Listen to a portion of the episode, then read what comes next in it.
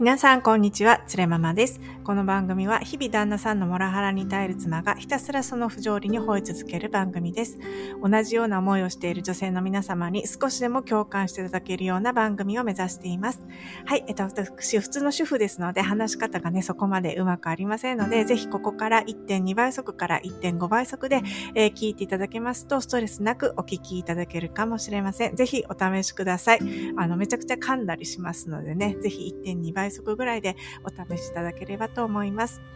はい、あ、すみません。えっと、最近ちょっと忙しくてですね、先週ついにちょっと配信をお休みしてしまいました。なんか、えっと、仕事と、あとは子供たちの新学期が始まったのが、まあ、両方ね、えー、忙しくてちょっとできなかったんですけれども、今,、えー、今週はですね、これとあともう一本ぐらい、えー、配信できるんじゃないかなと思ってます。よろしくお願いします。で、でえっ、と、配信こそできなかったんですけれども、ある問題について、あの、ちょっと悶々とね、え考えておりました。えっ、と、本日のテーマです。えー、性被害とモラハラ問題の共通点、見えない男性の性被害と家庭内モラハラというテーマでお話しさせていただきたいと思います。えっ、と、今日ね、ちょっと長くなっちゃうかもしれないんですけれども、えっ、と、これ、あのね、かつちょっと重い内容になっちゃうかもしれないんですけれども、ぜひお聞きください。えっ、と、大事なね、問題かなと思ってます。で、何を悶々と考えてたかと言いますとですね、今日本中でね、大問題になっている性加害問題ですね。ある大手のエンターテインメント会社さんの問題ですね。えっと、えー、皆さんご存知かと思います。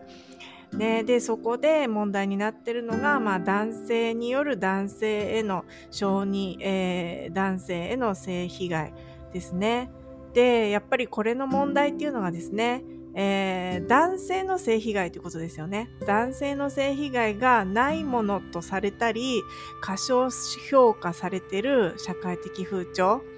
これって何なんだろうってことを私は、えっ、ー、と、考えてました。で、あの、これ皆さんご存知ですかね？これ結構いろんなとこで、えー、この問題が公になってから聞くんですけれども、日本というのは、その2017年までその刑法が改正されなくて、2017年に110年ぶりにその性犯罪に関する刑法が改正されて、で、その改正前までは、強制性交等罪は被害者を女性のみに限定してた、えー、強姦罪であったっていうことなんですね。だから性加害における被害者としての男性像が、あの、軽視されやすかったってことが、あの、あるってことなんですね。だから、えー、法律上も性加害の被害者っていうのは女性だよっていうふうに2017年までなっちゃってたっていうことなんですね。で、まあ、その、まあ、2017年に刑法改正されたんですけれども、やっとこの2023年に、その、すごいの、重たる問題が可視化されたっていうとこなのかなっていうところですよね。で、なんでこのタイミングな、なんでこんなひどいことがね、今まで明るみに出なかったのかっていうのは、本当に私も男の子の、あ男の子を持つね、親として本当に身につまされる思いで、本当他人事じゃないなっていうふうにいつもね、えー、ニュースとか見てるんですけれども、なんでこんなことになっちゃったのかなってことを、悶々と考えてました。で、やっぱりこれっていうのには、まあ一つの理由ですよ。もういっぱい理由がある中の一つの理由を、その私のポッドキャストでね、勉強してきた中でお話しするのであれば、まあ一つの原因として、その日本がね、その有害な男らしさっていう風潮に、まあ、あの、そういう雰囲気に包まれてきたっていうことかと思います。で、有害な男らしさって何かっていうと、男はこうあるべきっていうようなステレオタイプのことですね。そういった社会的風潮が、えー、男の人を、こういう男の人像が当たり前だろうっていう社会的風潮があるってことですね。えー、例えば女性は男性のサポートとしての役割なんだよっていうのをいつもね、これ女性差別だって私うるさく言ってますけれども、としてまあ女性は男性のサポートとして見られるのを、まあ反対に見ればですね、男性はしっかりしてくださいよと。求めてもない下駄をね、履かされてるっていうことなんですね。それが男性が優位の社会です。ただもうこれがねいろんなところで弊害を生んでいるうちのまあ一つなのかなと思ってますね。ねっていうのもねレイプって、まあ、今回の性被害受けた方も、まあね、レイプされたってことになると思うんですけれどもレイプの被害者っていうのは女性しかいないっていうような社会的な風潮というのは根強いですよね。でそういった社会的風潮があることによってその男性の性被害が見えなくなっちゃうっていうそういう弊害につながっているってことがあるんだと思います。例えばね私はレイプの被害者ですっていう文字だけを見たとするじゃないですか。パソコンに私はレイプの被害者なんですっていう文字だけを見たとすると、あの、私たちはね、無意識に、あ、この文字を書いた人は女性だなって思ってしまいませんかね。でこういった同意なき性暴力っていうには、当然男性にもね、起こりうることなのに、まあ、なぜかレイプの被害者なんですっていうとあこの方は女性なのかなって私たちは思ってしまうんですよね。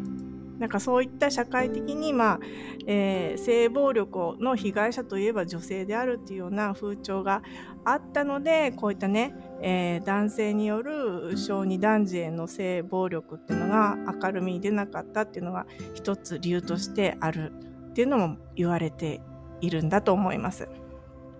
でね、あの、私アメリカに住んでるんですけれども、えー、日本ではね、2017年に刑法が改正されたと言ったんですけど、じゃあアメリカどうなのかなと思ってちょっとね、私調べてみました。これ全然私が知ってましたよってことじゃなくて、あの、改めてどうなってるのかなと思って調べたんですね。そしたら、まあ、アメリカは、まあ、2000、えっ、ー、と、日本は2017年に刑法改正って言いましたけども、アメリカは1990年代からいろんな、えー、凶悪な性犯罪の経験からですね、えー、性犯罪を重罪化しているような法律がいろいろあります。で、あの、ミーガン法とかね、ジェシカ法とかそういう法律があるみたいなんですけれども、これは凶悪な性犯罪の被害者の方の名前、お名前を取って、ミーガン法とかね、ジェシカ法というような法律ができたようです。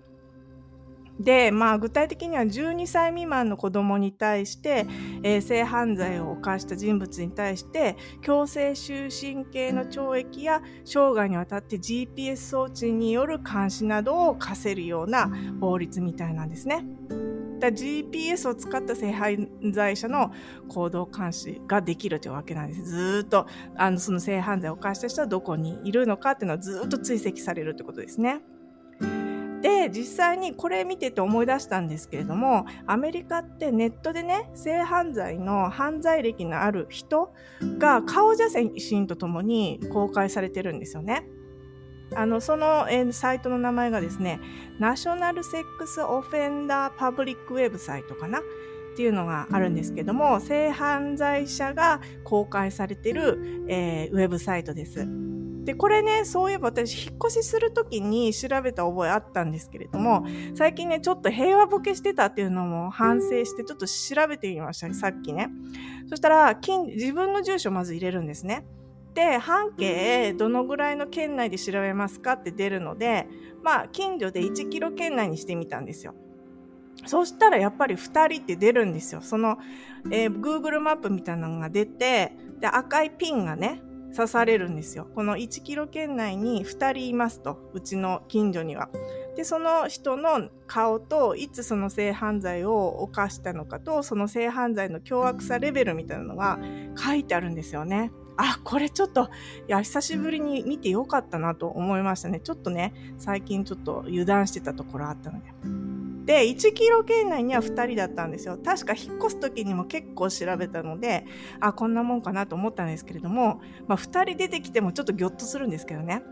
で、それで3キロだとどうなんだろう隣町まで広げたらどうなのかなと思って見たらば、30人以上いたんですね。これちょっとびっくりしました。赤ピンが30個ブーって、ブワって立ってたので、これちょっと結構インパクトあったんですけれども、多分ね、アメリカってそういうなもんなんだと思います。すごく性犯罪者多いんですよね。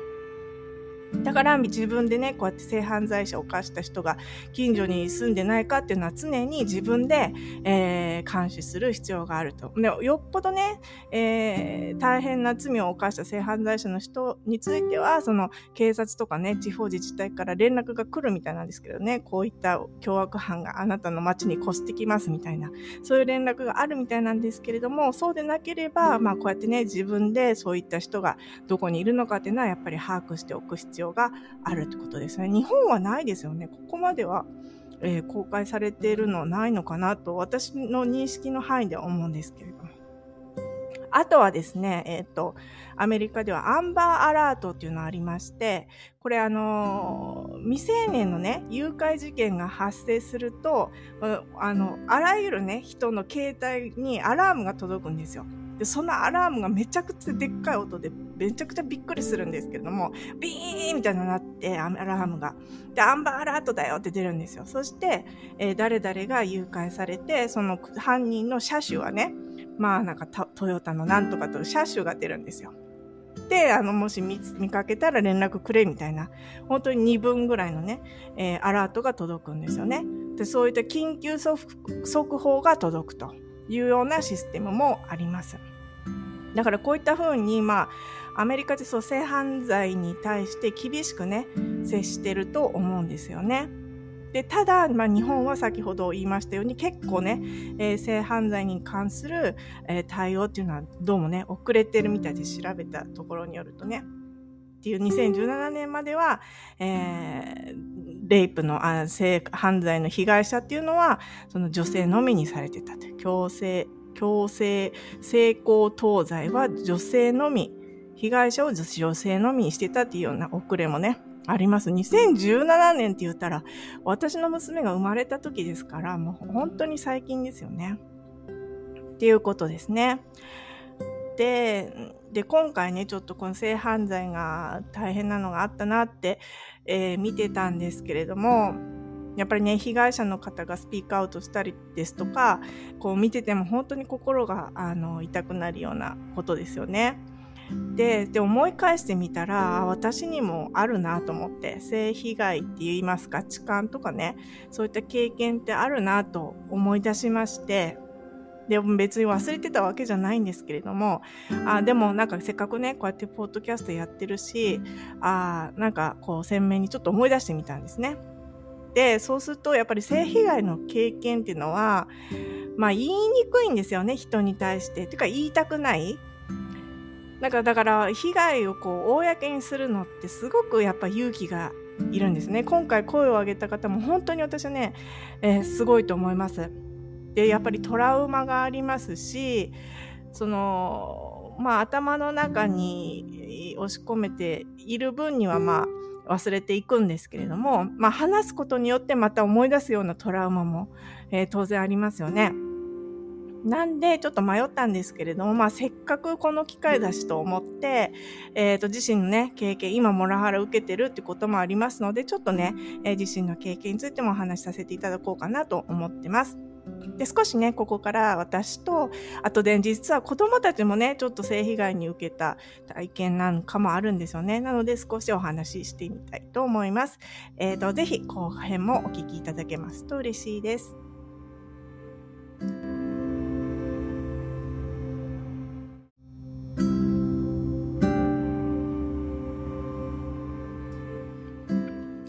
はい、えー、本日は性被害とモラハラ問題の共通点、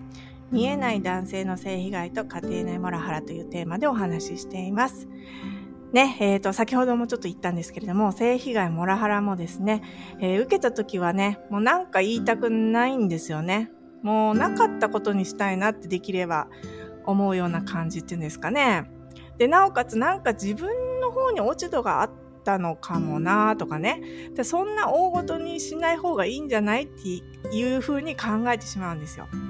ね、なんかそれをまあ具体的にどういうふうに思ったのかっていうのは私もね痴漢とかあったこと何回かあります。もうどうなんで皆さんどうなんですかね軽い痴漢なんてもうほぼ女性だったら皆さん会ったことあるんじゃないですかね。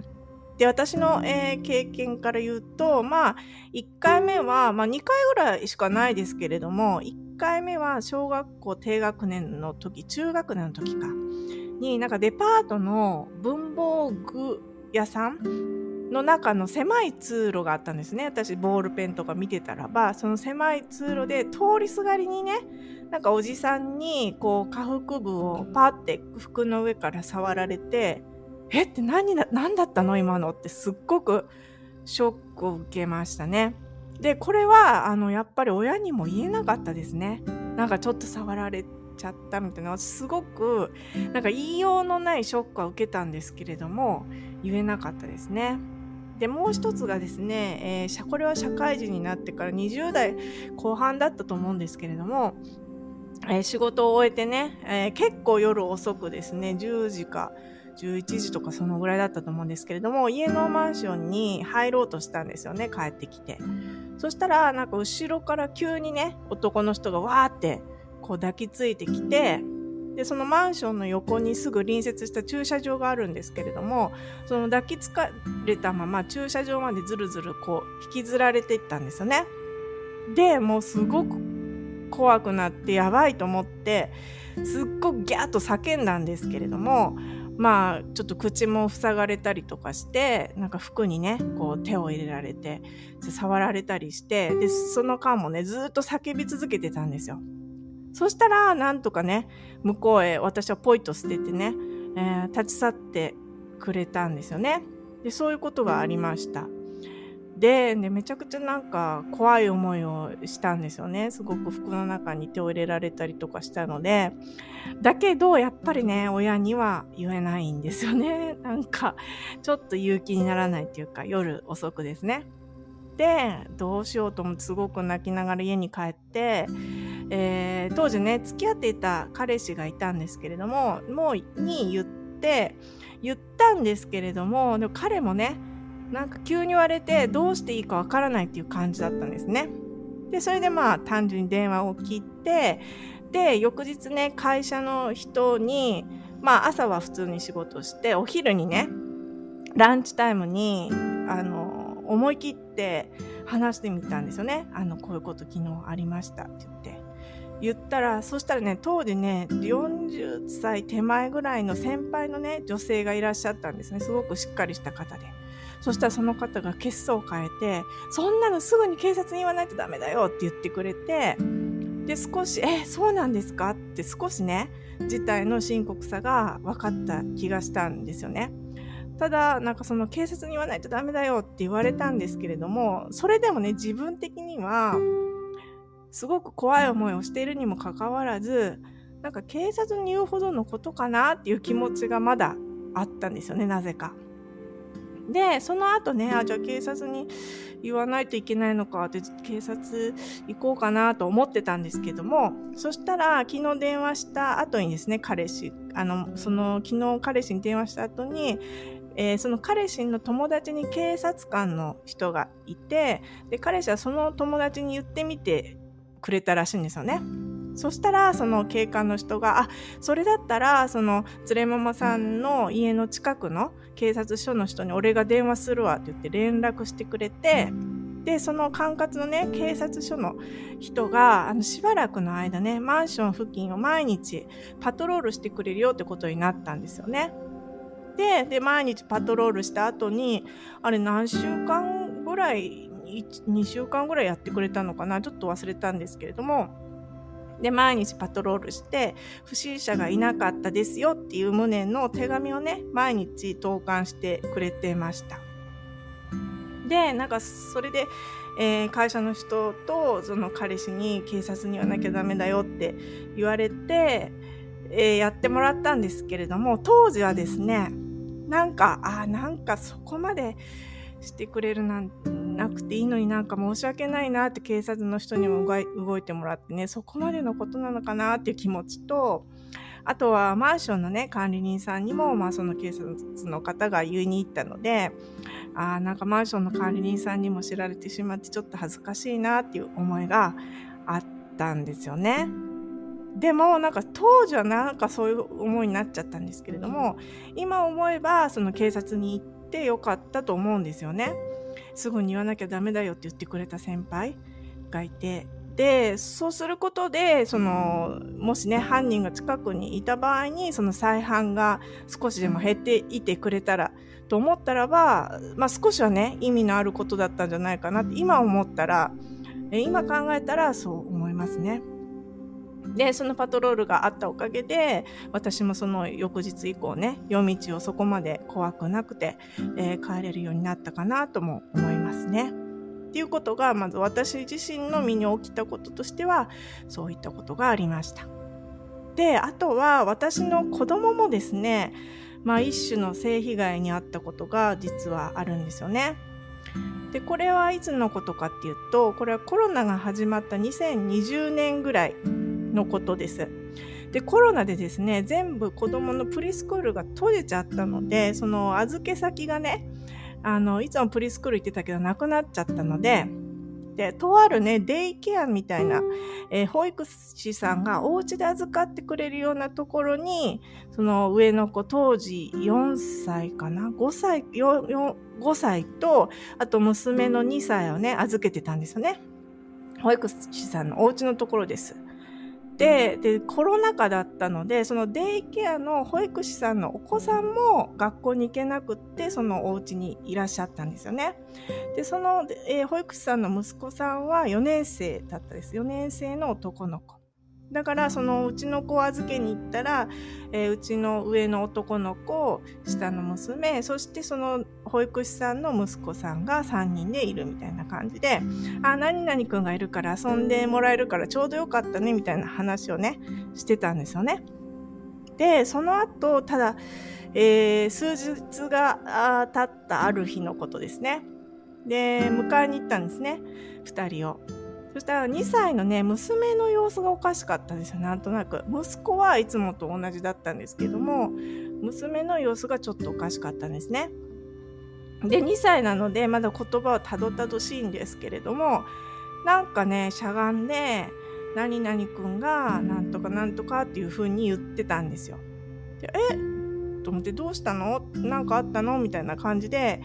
言いながら、どうしたんだろうねなんてその保育士さんとかとも言いながら、まあ、その日は帰ったんですよね家まで子供連れて。そしたらその家に帰った時に保育士さんから電話がかかってきました。そしたら保育士さんは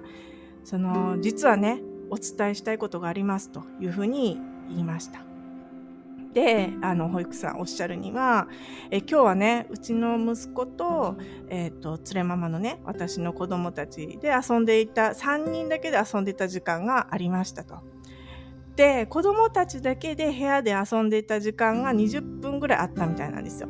その時にその息子さんのお部屋で3人で遊んでたんですけれどもその息子さんがなんか扉を閉めたてた時間があったらしいんですよね。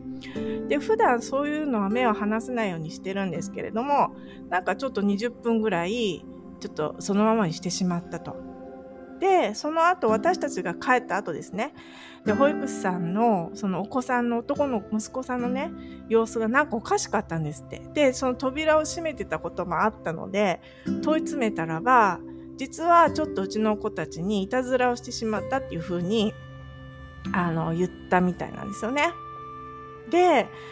え、ー、と、それは、え、ー、と、息子と娘両方に少し、えー、ちょっとさ、触ったり、あとちょっと舐めたりとかね、しちゃったっていう風に、えー、言ってたんですよね。で、ちょっとびっくりしてですね、で、子供たちに聞いてみたらば、えっ、ー、と、それは事実だったよっていう風に言ってました。5歳と2歳でしたけれども、5歳の子は、なんかね、あの、あはは、そうそうそうなんでそ、そんな変なことあったんだよって感じだったんですけども、2歳の娘はね、ちょっと、こわごわしたような感じだったんですよね。なんかちょっとそれが今思ってもちょっとかわいそうだったんですけれども、まあ2歳だったこともあって、今はね、あの、覚えてないみたいですね、そのことは。で、で、当時は、その、保育士さんとその息子さんがですね、うちまで謝りに来てくれて、で、どうしようかってことだったんですけど、まあ、とりあえずそれで、終わりました。その保育士さんとも結構ね、あの付き合いが長かったので、ちょっとお互いね、えー、多感な時期を子供が迎えるから性教育とか本当にちゃんとやっていこうみたいな話をして終わったんですよね。でただでも私も私の旦那さんもどうすればいいのかちょっとモヤモヤしてたところがあったのでそれをまあ友人とかあとは小児科の先生にも相談したんですけれども特にあの何も言われなかったんですね。あ、そういうことありましたかみたいな、大変ですねみたいな感じだったんですね。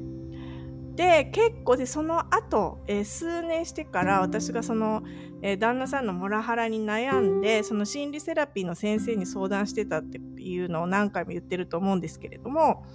そのモラハラの件で心理セラピーの人にいろいろなこと今までの家族の出来事みたいなことを話してる中でその話に偶然なったんですよね。で実はちょっとそのデイケアでうちの子供たちそうやって、えー、セクハラみたいなのねあの受けたこと痴漢みたいなの受けたんですっていう話をしたら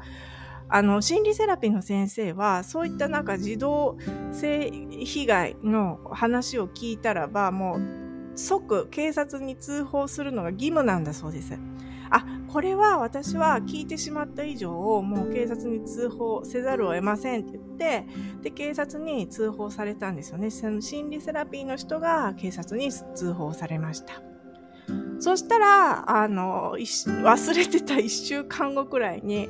あの、ドア開けたら警察官の方がいらっしゃってね、アメリカの警察官だったからびっくりしたんですけれども、そしたら、その、まあ、保育士さんのね、住所と電話番号を、あの、聞きに来たんですよね。まあ、その正警察官の人は、まあ、4年生だから、多感な時期だから、ちょっとね、えー、興味があったのかもしれないけど、今は、あの、子供たちどう？元気？みたいに聞かれて、ああ、今はもう完全に大丈夫だけれども、みたいなことをで、一応ね、警官の方も、あの、一応訪問する、しないといけないから、話聞かなきゃいけないから、住所教えて、みたいな感じで、えー、教えました。で、保育士さんの人にも、あの、えー、今からね、警察の人が行くと思うんで、その住所と電話番号をお渡ししましたっていうことを言って、言ったら、その保育士さんも、あの、事前に言っていただいてありがとうございますっていうふうに言ってくださいました。なので、警察官が、訪問されたんだと思うんですよね。でもこれもですね、その、ことが起こってから、えっと、3年後ぐらいに警察が来た、警察沙汰っていうかね、になったんですけれども、これも今思えば、その、心理セラピーの人にね、ちょっと 今更警察に言わないでちょうだいよって、それも思ったんですけれども、今から思えば言ってもらってよかったかなと思いました。ね、というのもやっぱりその保育士さんの息子さんもですね、で警察官の訪問があって、まあちょっと多分話聞かれると思うんですよね。そしたらもう二度と、あ、こんなことは絶対にしてはいけなかったんだ。興味本位でやってしまったことが本当に悪いことだったんだっていうのがね、学ぶことがね、できるんじゃないかなと思ったからですね。だから、まあ、本当に今更警察に言わないでよって思ったんですけれどもでもやっぱ結果的にはそうやって言ってもらったことが良かったんじゃないかなと思いました。ね。そうでこれら両方の件ねそのまあ私が痴漢にあった話とあと子供たちがちょっとそうやっていたずらされた件について両方ともね、私も旦那さんも、周りの人もですね、これ警察に言うほどのことかなって、やっぱりね、えー、一瞬なりとも思ってしまう自分がやっぱり当時も、当時いたんですよね。で、やっぱり周りもそんな感じで、その警察に言えって言ってくれた人は、あの、決してやっぱり多くなかったなと思います。ますそのランチの時に相談した先輩以外は、えー、大丈夫？って心配はしてくれたんですけれども、別に警察に言えとは言わなかったですね。で、それはなんでなんでしょうかっていうことも考えてみました。なんで、えー、別に警察沙汰になんてしなくていいじゃんって私は思ってしまったんでしょうか。ね、それは何でかって言ったらば、その性被害についてはですね、例えば私で言うところの、まあ仕事帰り、夜遅くに暗いところを一人で歩いてしまったとか、あとは人に言ったら、自分が汚れてしまった気がするとか恥ずかしいとかですね。あとは子供のケースで言うといつも仲良くしている保育士さんの息子さんだからとかそういった理由もありましたよね。で例えば今回のエンタメ会社の件で言うとまあ性被害を受けたのが男の人ですから男の人だったら自分がねもっと男らしい男であれば襲われなかったとかねもしかしてそういうふうに思う人もいるかもしれないですよね。とかあとは私がいつも家庭で受けてるモラハラについては自分がねあるべき女性像に慣れてないことが男の人のっていうか旦那さんが不満なんだとかねなんかその自分が悪いみたいにねちょっと考えちゃうっていうかさあんまりことを荒げたくないとかねそういう思いがどうしても湧いてきちゃうんですよね。それにはやっぱり性被害とかねモラハラがもう絶対な悪であるっていうやっぱり認識が足りてないなっていうふうに思います。やっぱどっちのケースも警察に言ってよかったわけですよね。やっぱりこういうふうに、まあ、性被害ですとかモラハラですとか本人の尊厳を傷つけたりね精神的なトラウマが残るにもかかわらずその性加害やモラハラが絶対的にね、えー、法律的にも倫理的にもおかしいことであるっていう認識がねその頭では分かってるんですよ。悪いって他の人が受けてたら悪いでしょ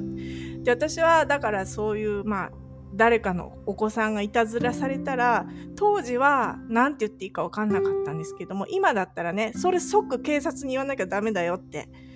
言えますよね。で知識とか認識がない足りてないでどこかでもし仲いい人が加害者だったらとかそういうどこかでそれが悪だっていうことがまだ腹落ちしてないっていう部分がどうしてもあるんですよね。その今回のね、エンタメ会社の被害についても、それがね、エンターテインメントに結びついてたっていうのが、皮肉にもね、表に出なかった理由かもしれないなって私は思いました。前にね、配信で言ったんですけれども、その精神科医のフロイトっていう方が昔いらっしゃったんですけれどもね、